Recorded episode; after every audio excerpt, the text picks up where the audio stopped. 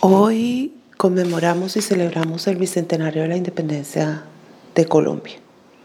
7 de agosto de 1819, las tropas libertadoras se enfrentan en la batalla decisiva a las realistas en el puente de Boyacá.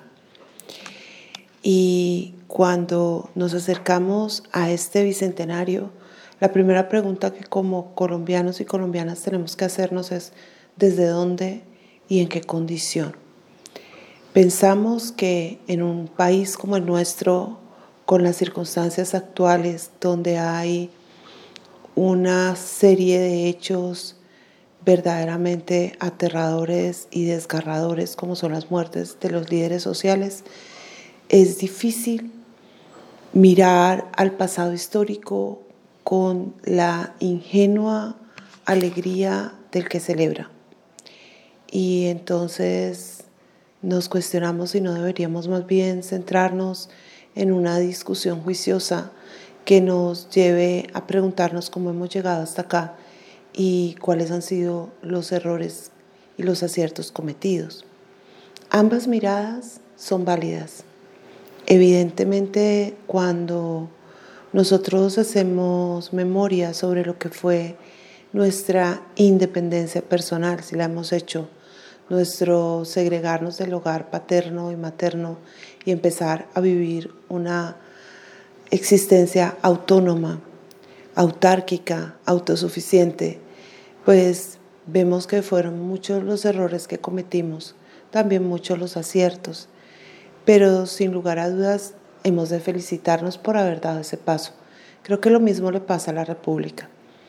En esta oportunidad es el momento de estar alegres, de celebrar, de rememorar, de darnos cuenta cómo inicia un proceso que no ha terminado y que en este momento es más crítico que nunca porque está en nuestras manos. Justamente ahora es a nosotros a quienes nos corresponde dar las soluciones a los problemas, a quienes nos corresponde poner los puntos sobre las IES, decir ya no más, frenar los procesos relacionados con la violencia, la injusticia, la marginalidad y darnos cuenta de que la autonomía no es algo que se hace de una vez y para siempre, sino algo por lo que se debe luchar continua y permanentemente, que la autonomía supone justamente eso, darnos nuestras propias normas y poner nuestras propias soluciones a los conflictos que se nos presentan, particularmente los que tienen que ver con corrupción, violencia, agresividad, maltrato, injusticia, falta de solidaridad. Somos nosotros en nuestras cotidianas acciones quienes vamos aportando esos granos de arena que sin lugar a dudas han de ser definitivos. No tenemos todas las soluciones del país en nuestras manos, pero sí tenemos una pequeña parte de ellas y debemos efectuarlo.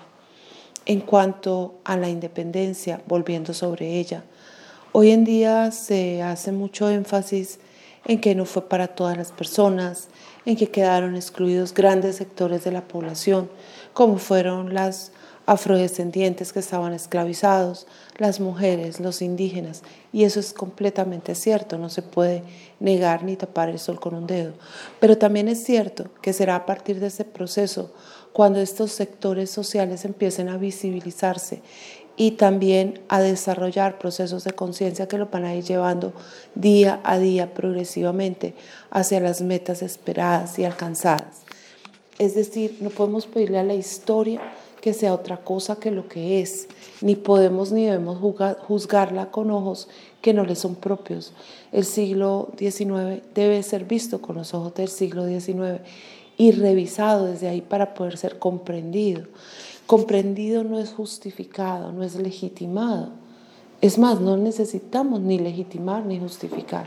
Necesitamos comprender, porque es la comprensión la que nos permite operar, la que nos permite transformar, la que nos permite jalonar procesos que realmente hagan las diferencias, darnos cuenta de que el hecho de ver a otros seres humanos como inferiores debido a sus condiciones étnicas, a sus orígenes eh, geográficos, espaciales y condicionales, como fue el caso de las poblaciones afro, no quiere decir que esta mirada sea la correcta, quiere decir que fue la que en ese momento se hizo para legitimar unas prácticas de explotación que en ese momento se consideraban pertinentes, se autorizaban de acuerdo con la religión.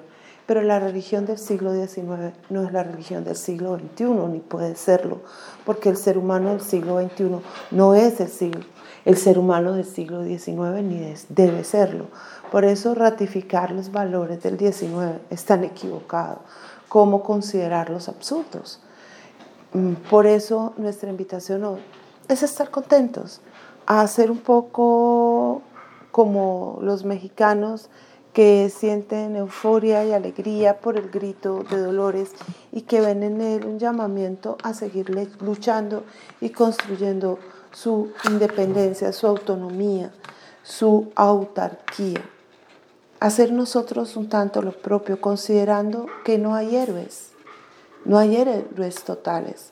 Ni Bolívar, ni Santander, ni Sucre, ni Córdoba son héroes las 24 horas del día, los 7 días de la semana tienen momentos de heroísmo. O sea, hay circunstancias y hay oportunidades en las que estos hombres actúan de modo heroico. Y eso es lo que se rescata, su heroísmo, su entrega a una causa. Cometen errores como cualquiera, son crueles porque la guerra es cruel, la guerra es oportunista. Y cuando decimos que es oportunista, quiere decir que en la guerra salen a flote cosas que en la cotidianidad no están presentes. Personas que nosotros vemos generosas, cálidas, calmas, tolerantes, compasivas, en el momento en que se enfrentan en batallas se desdibujan y se pueden transformar en verdaderos sanguinarios. La guerra da compás para circunstancias aberrantes, para momentos en los que cualquier línea de humanidad se desdibuja. También a veces dentro de ese horror aparecen situaciones desconcertantes de compasión, de bondad, de consideración, de generosidad, de altruismo, que solo son posibles en esta criatura espléndida, maravillosa, contradictoria, tanto ángel como demonio que es el ser humano. Hoy estamos alegres porque hace 200 años un grupo de hombres no muy numeroso logró lo impensable, cortó definitivamente el vínculo de dependencia con la corona española, abrió las pautas para un nuevo tipo de Estado, un Estado que se ha estado constituyendo en medio del ensayo y del error que todavía tiene mucho que aprender, pero que dista del cielo a la tierra de aquel que ellos formaron, alcanzando unos márgenes de derecho superiores, de inclusión, de bienestar. Obviamente, nos falta mucho para llegar al estado ideal, un estado que probablemente jamás alcancemos, porque justamente es un digámoslo así, un horizonte eh, soñado antes que una realidad posible. Pero este estado ideal no se nos debe perder de vista, porque trabajar por él nos va a llevar a tener un mejor país, un mejor estado, una mejor nación, una mejor república.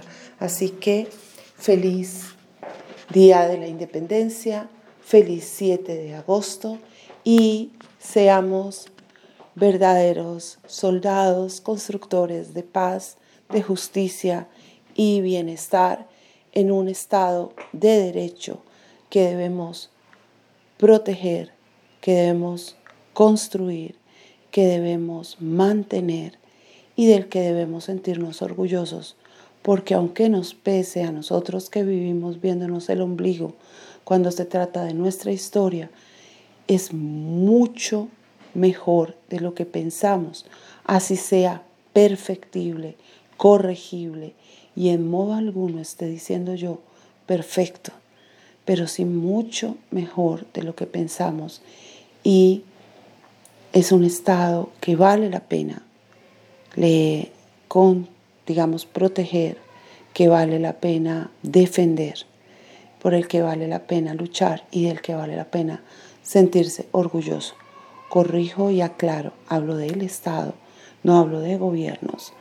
Sí, eh, estoy hablando del marco constitucional que tenemos, que es muy distinto de los originales, que solo consideraban ciudadanos a un pequeño margen poblacional y que solo incluían en el marco de derecho a ese mínimo núcleo poblacional que eran los privilegiados. Gracias, nos vemos.